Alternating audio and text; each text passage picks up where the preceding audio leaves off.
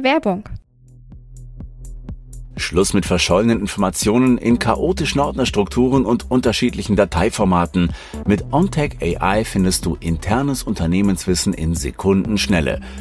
Egal ob Anleitungen, vergangene Projekte oder andere wichtige Informationen, ermögliche ein schnelleres Onboarding für neue Mitarbeiter und bewahre wertvolles Wissen von ausscheidenden Mitarbeitern. Und für deine Kunden biete ihnen immer schnellen Zugriff auf wertvollen Content, zum Beispiel im Kunden-Helpdesk. Entdecke die Zukunft des Wissensmanagements mit OnTech AI. Einfach, sicher und effizient. Mehr unter ontech.ai.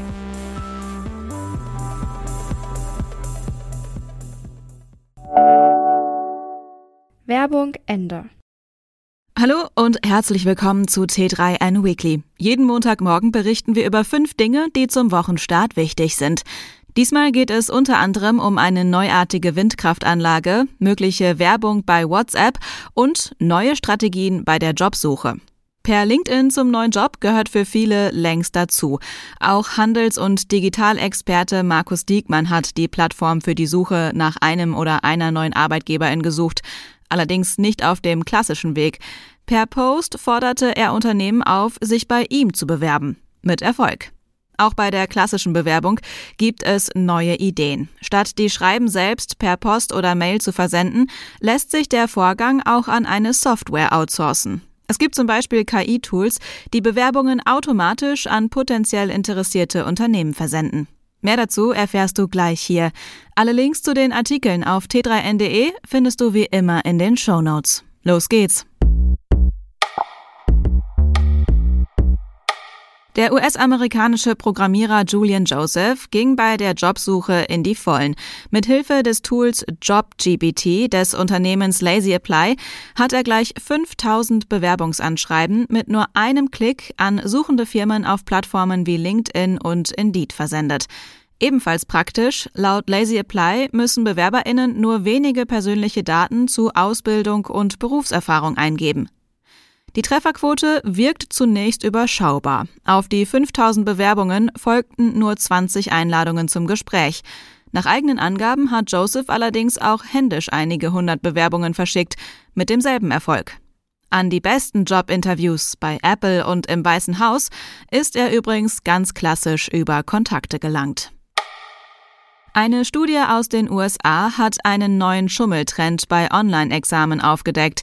Demnach setzen Prüflinge verstärkt auf akademische Hilfeseiten wie check.com. Der Clou, hier gibt es nicht nur Hilfe zu Standardaufgaben. Auch speziell für eine Prüfung erstellte Fragen lassen sich mit Hilfe von Fachexpertinnen in Echtzeit beantworten. Über die Auswertung der Zeitstempel fanden die Forschenden heraus, dass 13 Prozent der Studierenden eines Buchhaltungskurses für Fortgeschrittene im Frühjahr 2020 auf Hilfeseiten zurückgegriffen hatten. Ein Semester später griff bereits ein Viertel des Kurses auf check.com zurück.